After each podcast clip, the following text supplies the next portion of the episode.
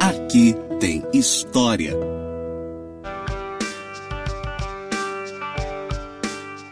Olá, eu sou a professora Rafaela Machado e esse daqui é mais um podcast do Aqui Tem História. Hoje nós vamos falar sobre a hospedaria dos imigrantes de Campos dos Goitacazes, do europeu ao cearense. Afinal, você já imaginou que Campos teve uma hospedaria do imigrante cujo principal objetivo foi a tentativa de atrair mão de obra europeia, não apenas para substituir o trabalhador escravizado nas fazendas, mas também como forma de possibilitar certa política deliberada de branqueamento da população? A hospedaria dos imigrantes em Campos vigorou oficialmente entre março e outubro de 1889, mas longe de inspirar a vinda de imigrantes europeus para cá, terminou por atrair a mão de obra de centenas de retirantes cearenses que fugiam da seca e da pobreza.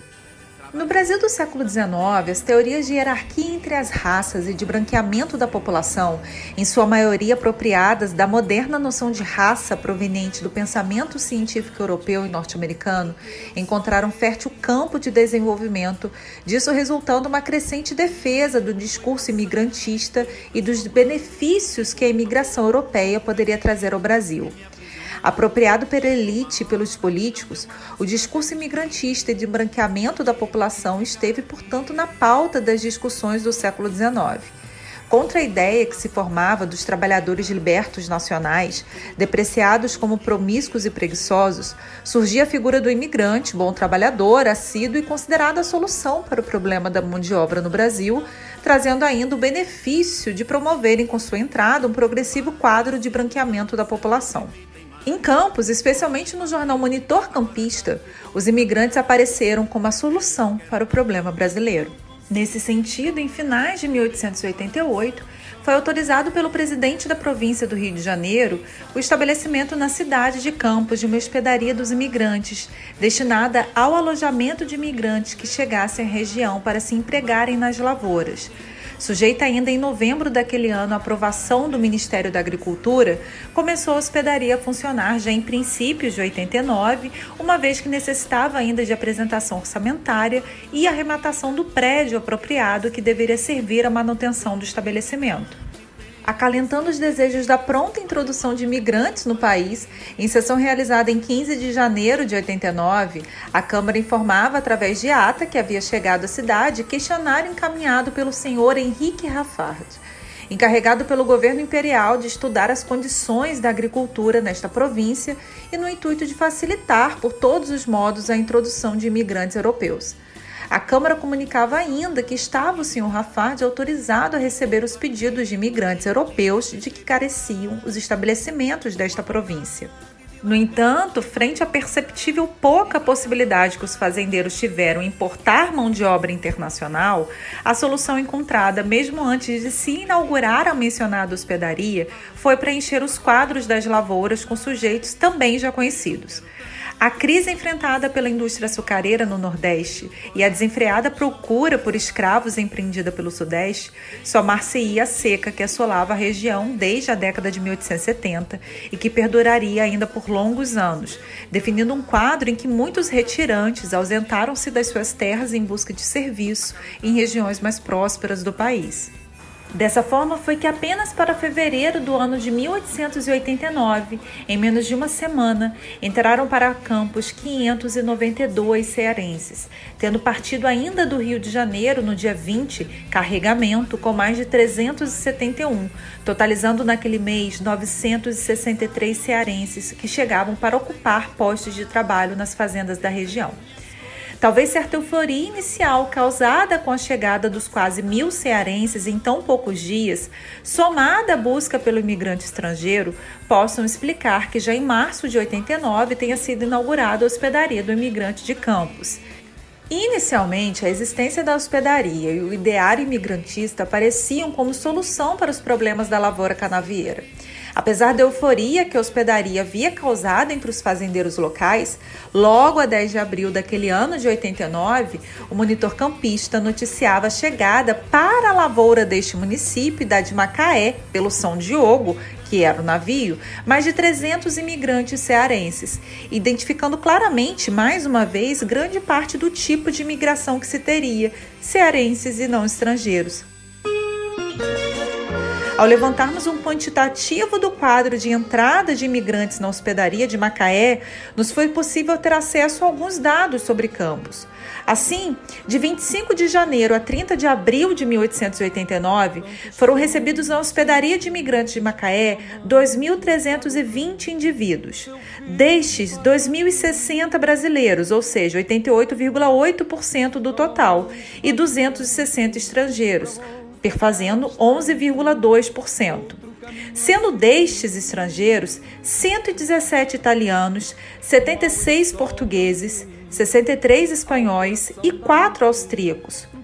Dos 2.060 brasileiros, 666 foram enviados para Campos, 498 para Madalena, 126 para Barra de São João e 7 para Nova Friburgo, sendo os demais distribuídos para estabelecimentos particulares de lavoura diretamente da hospedaria de Macaé.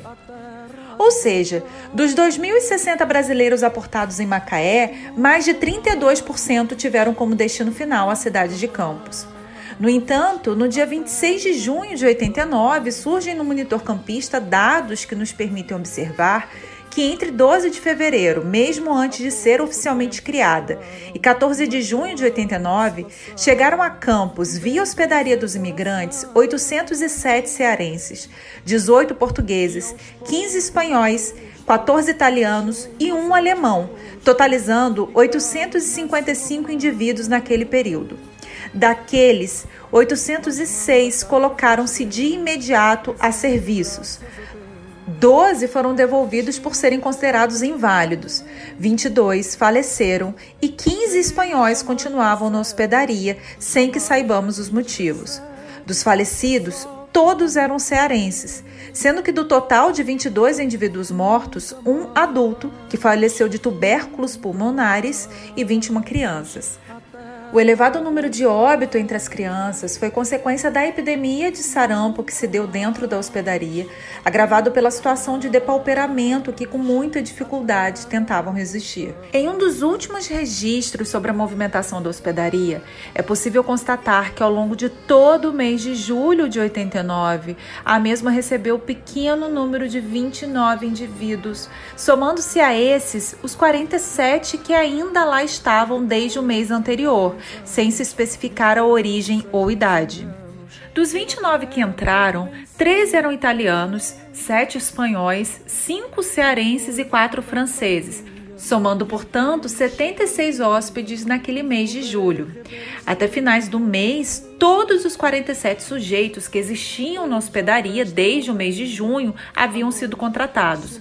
E dos que haviam chegado naquele mês de julho, apenas oito italianos haviam se empregado, o que talvez possa ser revelador da predileção de algumas áreas da região por braços italianos para a lavoura.